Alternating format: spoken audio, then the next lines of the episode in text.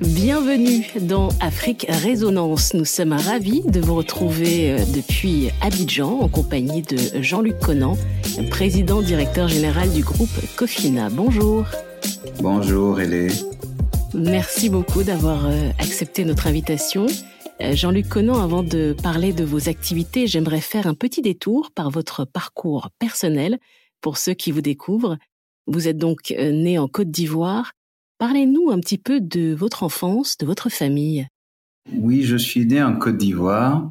Je, dirais que je suis, euh, l'anecdote c'est que je suis né à 1,8 kg, donc euh, j'étais euh, trop grand pour être classé dans les prématurés et, et trop petit pour être considéré comme totalement normal. Donc vous voyez, j'étais au milieu, j'avais pas droit à l'assistance des prématurés, donc j'ai dû me, me battre dès le plus jeune âge pour pouvoir y arriver. Je suis le troisième d'une d'une famille de, de, de, quatre enfants, donc euh, au milieu une place un peu ingrate où on n'est ni le premier ni le dernier. Quand il y en a un qui a le bac ou qui a un examen, ben il y en a toujours un qui l'a eu avant, donc c'est moins, disons, c'est moins impressionnant. Donc mais bon, on vit avec. Donc issu d'une famille de, de quatre ans, quatre garçons, donc il a fallu élever. Mon père était ingénieur agronome, donc il avait une fonction, travaillait donc dans la fonction publique. Et ma mère, elle était chimiste, euh, qui est ensuite devenue une femme entrepreneur. Donc vous voyez une particularité aussi. En général, on avait plutôt l'habitude d'avoir euh, le père dans nos environnements qui était euh, celui qui était qui gagnait le plus. Mais moi, c'était l'inverse. Donc j'ai eu l'habitude de voir une mère qui était elle femme d'affaires et un père qui était, qui était fonctionnaire. Mais ça fonctionnait bien, ça nous donnait un bon équilibre et puis c'était tant mieux. C'est au lycée, je crois, que vous quittez euh, la Côte d'Ivoire pour étudier en France. Ensuite, euh, vous débutez un riche parcours euh, dans la finance classique. Racontez-nous. Oui, effectivement, après, après mes études, donc, j'ai commencé à travailler pour en cabinet d'audit, qui est en général la voie qu'on estime intéressante pour les gens qui ont fait des études de management et de finance aujourd'hui. Donc j'étais au cabinet Arthur Andersen, où j'ai travaillé quelques années avant de rejoindre différentes banques, euh, à BNP Paribas en France, où j'étais analyste risque, ensuite Citibank en Côte d'Ivoire. Et puis après, j'ai fait un saut par le Ghana, l'Afrique du Sud et le Nigeria, où j'ai travaillé pour la Barclays Bank, où je m'occupais de travailler dans différents pays où on n'avait pas de présence. Première expérience intéressante d'ailleurs, expérience dans un pays anglo-saxon où il fallait travailler en, je dirais en anglais, bien que je parlais anglais, je me rendais compte que ben, ça me prenait deux fois plus de temps que les autres dans les premiers moments pour pouvoir rédiger mes courriers, se préparer. Ça paraît simple aujourd'hui, mais c'était pas forcément évident. Et donc, ça a pu créer un, une certaine résilience dans ce domaine et potentiellement euh, un petit choc culturel peut-être, non? Alors, j'étais au Ghana, le Ghana qui bizarrement est anglo-saxon, mais c'est un pays à Caen, donc avec beaucoup de traditions qui sont très proches de la Côte d'Ivoire. Donc, je dirais dans la vie de tous les jours, je, je m'y retrouvais parce que finalement, euh, c'est des populations qui sont pas très différentes. Donc, on avait euh, même les dialectes locaux, on se comprenait un petit peu. Donc, c'était c'était pas si des paysans que ça. Je vois. Et la suite alors? Alors la suite, euh, donc premier basculement donc dans les premières institutions parce que pour l'instant c'était que des institutions internationales, premières institutions africaines donc euh, EcoBank d'abord qui est la banque panafricaine où j'occupe un poste de directeur de projet, ensuite directeur général et ensuite la banque UBA nigériane où je m'occupe d'implanter des banques un peu partout et où euh, après quoi je décide de faire le grand saut et de me lancer dans la création d'un projet qui paraissait fou à l'époque, qui était de créer une institution financière dédiée à ceux qu'on appelle les exclus du milieu. On va y revenir euh, dans un instant, si vous voulez bien. Je voudrais juste prendre le temps de faire entendre à nos auditeurs une particularité chez vous. C'est que pendant ce, ce parcours dans euh, la banque classique, vous avez en parallèle été un entrepreneur à temps partiel. Qu'est-ce que c'est que ça? C'est un terme que j'aime pas trop dans les conseils que je donne aux, entrepreneurs ou aux futurs entrepreneurs. J'appelle ça aujourd'hui un investisseur. J'ai créé pas moins de sept sociétés euh, qui étaient d'abord dans l'importation de, euh, de, de, de, balles de friperie, donc d'habits usagés. Ensuite, dans le transit, dans la restauration rapide, dans la conception de produits d'entretien et, et ça m'a permis aujourd'hui de développer une certaine résilience d'entrepreneur. Et cinq ont fait faillite, il y en a deux qui ont qui ont, qui ont, qui ont réussi et qui se sont bien portés, que j'ai cédé par la suite. Mais tout ça pour dire, quand j'analyse les conséquences ou les raisons, les causes de ces échecs, c'était eh ben, le temps partiel. C'est pour ça que je, je veux dire que l'entrepreneuriat, c'est un emploi à temps plein. C'est un, c'était, je disais, c'est un mariage, monogame avec un conjoint très jaloux, donc qui veut pas qu'on fasse autre chose. Et ça demande d'être consacré à 200%. Et donc, je dis toujours aux gens, euh, si vous voulez être entrepreneur, il faut être prêt à y consacrer 200% de son temps à temps partiel. Ça n'existe pas. Et ces 200% de votre temps, vous commencez à les consacrer euh, au début des années 2000. C'est là que Cofina voit le jour. Et comme vous avez commencé à nous l'expliquer tout à l'heure, euh, vous avez fait le pari de créer une banque différente, c'est-à-dire? C'est-à-dire qu'on avait fait un constat pendant mon, mon parcours qui est, j'ai eu la chance d'avoir un parcours assez riche dans les dans les banques occidentale et aussi africaine, et j'ai constaté que les petites et moyennes entreprises, qui représentent 90% de nos opérateurs économiques, étaient exclus des circuits classiques. Pas parce qu'ils n'avaient pas d'activité, mais parce que la façon dont c'était présenté ne permettait pas aux institutions financières classiques de leur octroyer des financements. Typiquement, euh, quand on a fait un parcours bancaire ou d'analyste, la première chose qu'on vous demande, c'est donnez-moi vos trois derniers états financiers audités qu'est-ce que vous faites quand on n'a pas d'état financier et qui sont encore moins audités?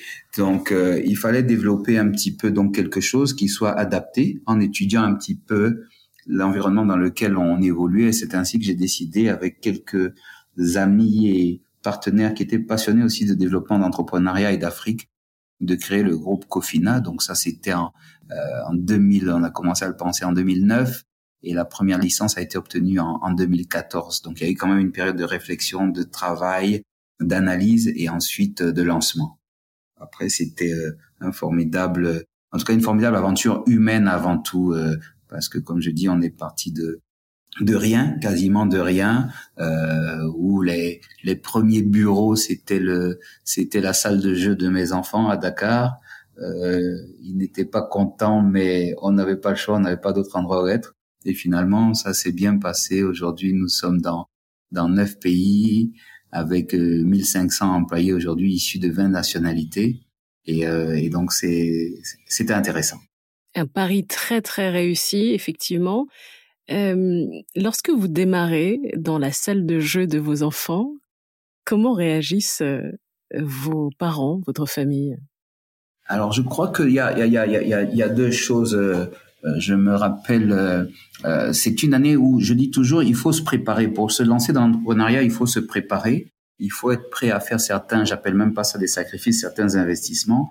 Donc, quand vous avez eu un poste, surtout quand vous avez eu des postes importants, vous vous avez un choc tout de suite parce que ben, automatiquement, ben, on, on, on, va dans une maison plus petite, on, on, on partage une voiture avec son épouse. Ça fait que c'est bien, ça permet de voir la cohésion du couple les enfants vont moins souvent en vacances, donc c'est et je me rappelle euh, ma fille nous avait entendu parler et dire que ben, cette année on n'irait pas en vacances. Et puis elle a dit à l'école à, son institutrice papa a dit qu'on n'allait pas en vacances cette année parce qu'on n'avait plus d'argent donc euh, c'est pour dire que c'est ça demande un certain nombre de un certain nombre de sacrifices. Mais en gros la famille réagit bien et c'est important de s'être préparé avant et, euh, et je, je, je, me rappelle toujours, et, je le disais, je me rappelle toujours de un jour où j'étais à j'étais à la station-service en train de faire le plein de carburant, et comme ça devient de plus en plus cher quand on n'a plus de revenus pendant cette période, j'ai reçu un SMS de, ma mère qui, que, que j'ai immortalisé d'ailleurs dans mon bureau ici, euh, qui me disait mon fils, il ne faut jamais avoir peur de tout reprendre à zéro, ni de quitter la classe affaires pour la classe économique les grandes réalisations commencent par des grands sacrifices. Et je crois que c'est important d'avoir ce soutien-là quand on se lançait parce que c'est des paris qui sont toujours risqués. L'entrepreneuriat, c'est un pari risqué, mais in fine, quand ça fonctionne, ben, il n'y a rien de plus beau. Quel formidable témoignage. On voit aussi euh, l'importance de euh, la cohésion euh, familiale dans les parcours entrepreneuriaux. Une explication peut-être pour nos auditeurs ce que vous faites aujourd'hui, euh, ça s'appelle de la mésofinance. Vous l'appelez le, missing middle, le chaînon manquant entre la microfinance et la banque traditionnelle. Expliquez-nous. Alors, effectivement, la mésofinance, en fait, euh, méso euh, vient du grec mésos, qui signifie le milieu. On a estimé que dans nos secteurs, on avait la microfinance traditionnelle. Alors, si je commence, on a même la nanofinance, la toute petite microfinance, qui sont des petits prêts de subsistance.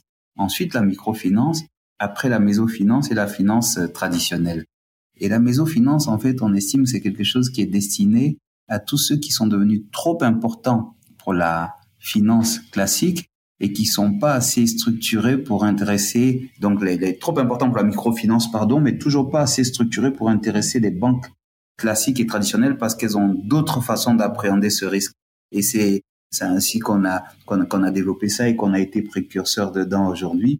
Il faut savoir aujourd'hui, comme je disais, que 90% de nos opérateurs économiques sont des PME. la grosse majorité, 90% d'entre eux, sont des TPE, des très petites entreprises qui n'ont par définition pas d'état financier. Ils ont un registre du commerce, ils débutent une activité et ce sont des vrais opérateurs économiques. Et pour nous, il était important de pouvoir les adresser parce qu'on se dit si on n'a pas des PME fortes aujourd'hui, ben on n'aura pas de multinationales africaines demain. Et c'est parce que ça part toujours, même la plus grande multinationale débute d'abord en étant une, une très petite entreprise finalement. Oui, d'autant que les PME, voire les très petites entreprises, représentent 90% du tissu économique en Afrique. Donc vous jouez un rôle absolument essentiel. J'imagine que votre activité a été euh, difficile en période de Covid. Oui, elle a été, euh, elle n'a pas été simple dans la mesure où euh, ben, nos opérateurs économiques, qui sont typiquement tous ceux que vous voyez, les commerces, les petites entreprises euh, qui sont dans l'importation, qui sont dans la transformation, qui ont peu de capitaux, peu de fonds propres, qui ont des besoins importants en fonds de roulement et qui donc sont les plus vulnérables face à des chocs aujourd'hui exogènes comme comme comme comme la crise liée à la Covid. Typiquement, aujourd'hui, une bonne partie de notre clientèle qui importait des, marchandises en, en, provenance de la Chine ont fait faillite. Et une fois qu'elles ont fait faillite aujourd'hui, quand elles ont les lignes de refinancement, ben, immédiatement, vous ressentez le contre-coup. Alors, il a fallu penser. Euh, typiquement, on est parti d'un paradigme qui est un entrepreneur qui a un savoir-faire et qui a une activité rebondira toujours. Et la meilleure façon pour qu'il puisse rembourser son crédit, c'est lui donner la chance de redébuter son activité. C'est ainsi qu'on a mis un certain nombre de plans d'urgence pour pouvoir accompagner nos opérateurs. Ça a duré un an et demi. In fine, comme je dis, on est passé d'une année de maladie 2020. Ça a repris un petit peu en 2021, qui était une année de convalescence, et 2022, qui est, qui est, qui est, qui est la véritable reprise. Euh, donc, euh, oui, ça a été pas simple, mais en même temps, j'ai envie de dire le le chemin de l'entrepreneur est semé d'embûches et son salut réside dans sa résilience face à ces crises. Une chose dont les gens qui ne sont pas du secteur ne se rendent pas forcément compte, c'est que les banques, elles aussi, ont besoin de se financer. Alors, euh, comment vous financez-vous? Qui sont vos partenaires? On a, je dirais qu'on a trois sources euh, pour nous de, de, de financement. La, première, ce sont nos, nos actionnaires. Donc en général, il faut pas se leurrer compte d'un entrepreneur au début. Les actionnaires, c'est ce qu'on appelle le love money. Ce sont des gens qui vous connaissent, qui croient en votre projet à travers votre personne, parce que par définition, vous n'avez qu'un business plan et c'est pas sur ça qu'on qu'on qu'on convainc des, des, des gens qu'on ne connaît pas. Donc, ils se basent d'avant tout sur votre réputation, sur votre savoir-faire. Donc, première source, ce sont les actionnaires qui apportent des fonds. Deuxième source, donc, ce sont aussi les institutions qui nous refinancent, typiquement les, banques, les partenaires. Et troisième source, ce sont les dépôts des clients. Alors, en parlant des actionnaires, nous, il nous est quand même arrivé de belles choses. Nous avons commencé avec du love money. Ensuite, on a eu un fonds d'investissement, donc un fonds de private equity qui s'appelle Mediterranean Capital, qui a investi dans notre capital en, en 2018, qui nous a permis de, de nous développer jusqu'à un certain stade. Et puis ensuite, en, immédiatement en période post-crise, nous avons eu besoin d'un fonds de grande capacité, le fonds anglais des pays, qui est un des fonds dédiés à l'Afrique, euh, fortement axé sur le développement du continent, avec qui on partageait un certain nombre de valeurs communes, nous a réinvesti 60 millions d'euros pour nous aider à continuer notre croissance aujourd'hui, à renforcer nos fonds propres. Donc typiquement aujourd'hui, nos fonds, ils viennent de là, ils viennent de nos actionnaires, type, type fonds d'investissement, ils viennent aussi de nos bailleurs. On travaille avec plusieurs bailleurs locaux et internationaux qui nous permettent de nous développer aujourd'hui. Les fonds d'investissement euh, peuvent faire peur, ils ont une mauvaise image parfois. Comment est-ce qu'on fait pour choisir euh, le bon, le bon partenaire? Justement, vous parlez de partenaire, il faut prendre son temps pour choisir le bon partenaire. C'est un, précepte de, de vie aujourd'hui et je crois que fondamentalement, les fonds d'investissement peuvent faire peur parce qu'ils ils entrent dans votre capital.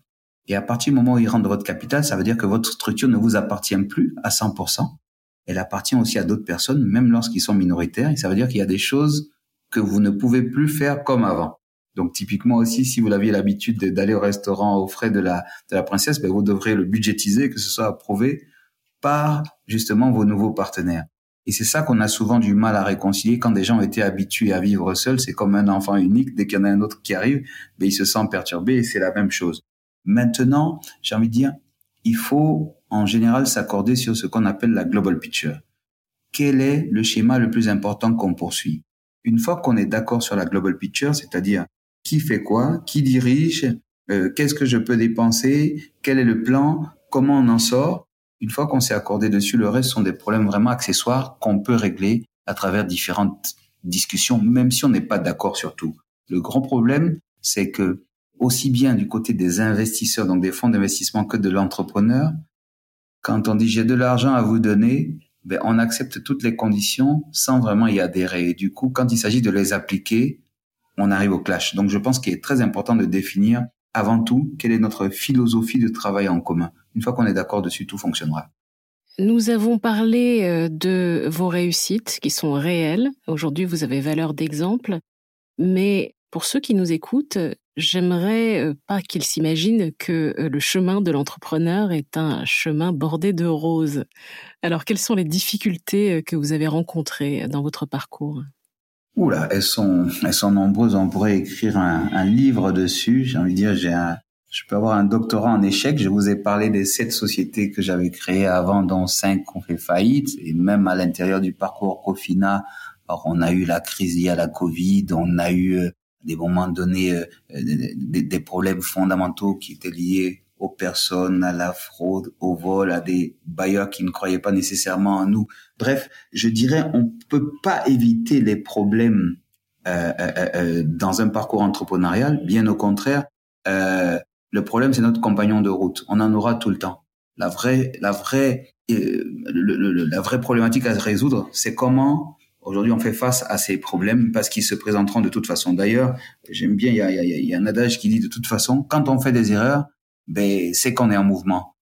Si on n'en fait pas, ben, c'est qu'on va pas assez vite finalement. Donc, euh, il y aura des erreurs. C'est comment apprendre de ces erreurs et puis pouvoir avancer. Nous, on l'a eu à des moments où on a dû complètement euh, fermer nos agences pendant la crise liée à la Covid-19 et en même temps continuer à, à payer des salaires. On a eu un certain nombre de bailleurs qui à ce moment-là retiraient leurs fonds parce qu'ils ne voulaient pas rester exposé sur le continent. Il a fallu faire face, mais in fine, ça fait partie de notre ADN d'entrepreneur, la résilience. Est-ce qu'il y a des difficultés qui sont spécifiquement liées au fait de d'être en activité en Afrique? Je pense que fondamentalement, on est dans un environnement extrêmement volatile, plus volatile que dans des environnements normés. Mais c'est ce qui fait aussi la beauté du continent, c'est qu'on a des marges qu'on ne retrouve nulle part ailleurs. On est la région du monde avec une partie de l'Asie où les marges sont encore les plus importantes mais ça vient aussi avec un facteur impondérable qui est le risque. Et donc notre, métier finalement, c'est de gérer le risque. Si vous avez ben, un faible risque, vous avez une faible rémunération. Donc les rémunérations sont élevées en termes de retour sur investissement parce que vous avez une asymétrie d'information, vous avez un, environnement extrêmement volatile. Si vous regardez autour euh, de nous aujourd'hui, combien de, de régimes ont changé avec. Donc bref, on, on doit faire avec et dans, dans, dans toute chose, dans tout changement, il y a des opportunités à saisir et je pense que c'est à ça aussi qu'on reconnaît les entrepreneurs parce qu'ils savent s'adapter à leur environnement. Pour parler de nos clients, nos clients pendant la, la, crise liée à la Covid-19, ceux qui étaient des, des vendeurs ambulants sont devenus des vendeurs de masques, des vendeurs de gel hydroalcoolique parce qu'ils se sont adaptés aux besoins et à la demande qui avait émergé du fait de la crise sanitaire. Donc vous voyez, même au niveau le plus bas de la pyramide, ça s'adapte vite, et même plus vite que là-haut.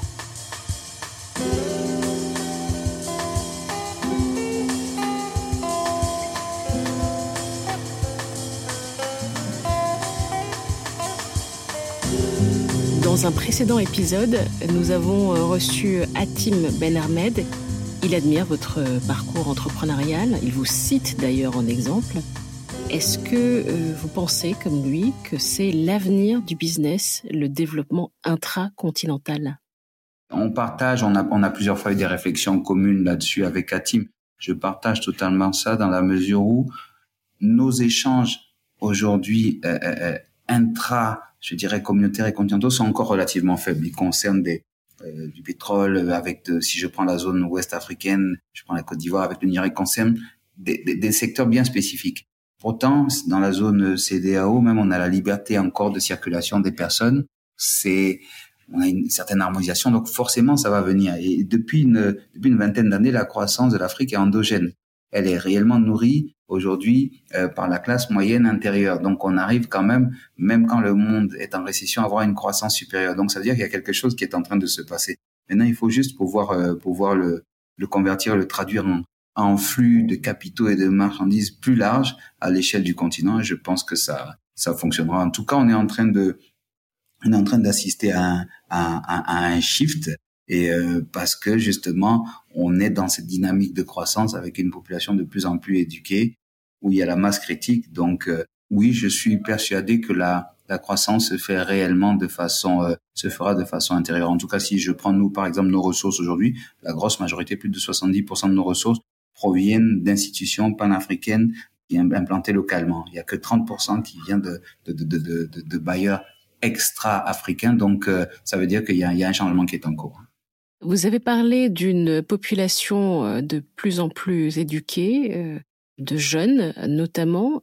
La difficulté, c'est que ces jeunes souvent partent faire leurs études à l'étranger et y restent. Est-ce que la diaspora a un rôle à jouer dans le développement du continent, voire une responsabilité peut-être? Alors, fondamentale, elle est fondamentale. D'ailleurs, euh, nous avons une, licence en France, une société qui s'appelle Cofinance Service France, qui justement s'occupe de router les flux de la diaspora vers des investissements productifs sur le continent.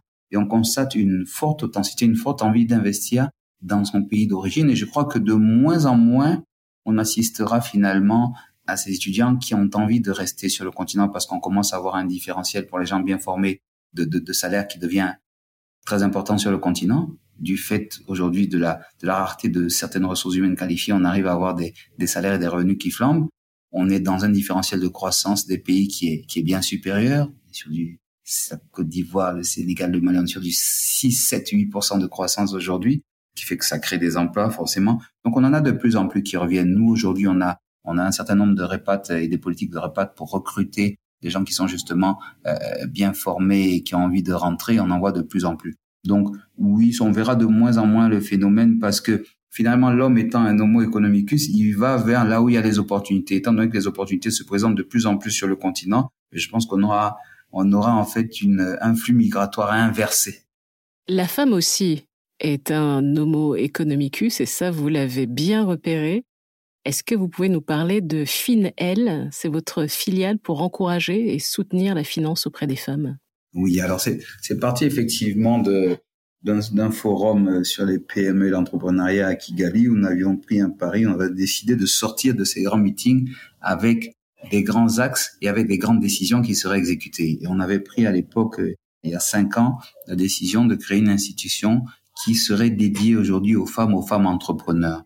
Parce que nous avons fait un constat quand on, on regardait dans les très petits financements, les femmes étaient, on était à peu près à parité, voire même un peu supérieur. Et dès qu'on montait dans les financements plus importants, c'est-à-dire dès qu'on arrivait dans l'entrepreneuriat plus structuré, on avait de moins en moins de femmes. Et on s'est dit qu'il fallait qu'on puisse mettre en place une institution qui soit dédiée aux femmes et aux femmes entrepreneurs. Et c'est ainsi qu'on a créé, il y a quatre ans, l'institution Finel. On a racheté une institution qui était en difficulté, on l'a restructurée Aujourd'hui, Finel est devenue la septième institution du pays en, en Côte d'Ivoire et euh, y a de formidables euh, championnes et gérés qui sont aujourd'hui des grands entrepreneurs ici et qu'on accompagne au quotidien. Donc euh, très très content de cette initiative parce que elle, elle a dépassé nos espérances. Pensez-vous que votre mère a euh, influencé votre vision égalitaire des femmes dans le milieu du travail? Parce qu'il y a une chose qu'on n'a pas dite, c'est que votre maman au-delà d'être une scientifique, au-delà d'être une chef d'entreprise, c'est quelqu'un qui figure sur les pièces de francs CFA. Oui, effectivement, j'ai la chance, euh, par personne interposée, d'y figurer, puisqu'elle était enceinte de moi. Donc, je suis aussi sur la pièce de 25, elle est. effectivement, elle a, elle a été, ça a été quelqu'un, je dirais, pour moi, il faut, euh, il faut avoir des rôles modèles dans la vie. Et moi, j'ai eu la chance d'avoir des parents qui étaient des rôles modèles, qui étaient des modèles d'intégrité, de travail aujourd'hui. Et je pense qu'on peut pas réussir dans nos métiers, on peut rien bâtir de durable sans des valeurs solides. Et euh, nous qui sommes dans des métiers justement extrêmement tentants, des métiers d'argent, il faut pouvoir avoir gardé la tête sur les épaules. Et euh, pour moi, l'éducation que que mes parents m'ont donné les modèles que ma mère m'a inspiré aujourd'hui à moi et à l'ensemble de la famille, la famille au sens large africaine aujourd'hui, faisait que il y a des il y a, il y a des limites qu'on avait et qu'on ne franchissait pas parce que ça fait partie de notre ADN. Donc réellement aujourd'hui et à chaque fois qu'on a un certain nombre de de sujets, ils sont souvent, souvent, souvent liés aux valeurs. Vous parliez d'un accord avec les fonds d'investissement, je vous dirais un accord avec des associés, avec des partenaires. Quand on partage des valeurs communes, on a de grandes chances de, de succès. Vous avez la chance aujourd'hui d'être euh, vraiment au plus près du terrain en Afrique, de voir les initiatives au moment où elles naissent. Est-ce qu'il y a euh, des initiatives, euh, des entreprises, des start-up qui vous ont marqué récemment?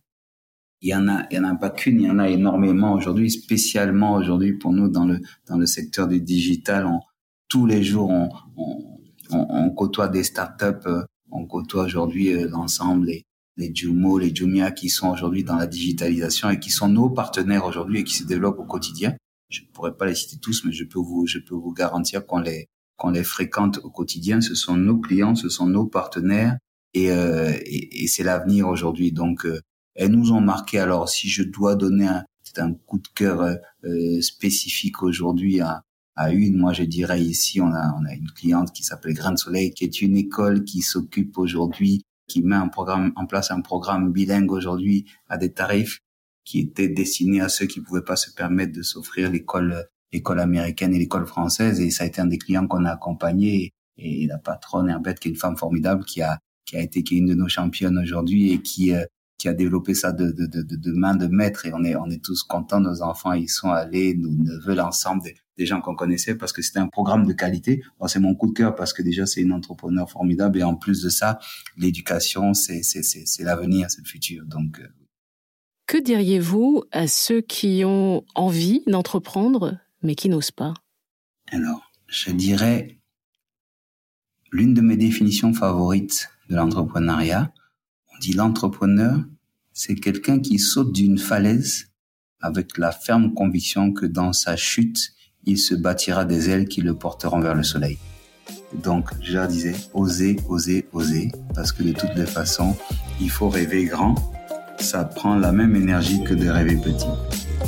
Les encouragements de Jean-Luc Conan, merci beaucoup d'avoir partagé cet épisode avec nous et merci à vous qui nous écoutez de nous avoir suivis. Afrique Résonance revient très vite sur vos plateformes d'écoute habituelles pour d'autres parcours inspirants en direct du continent.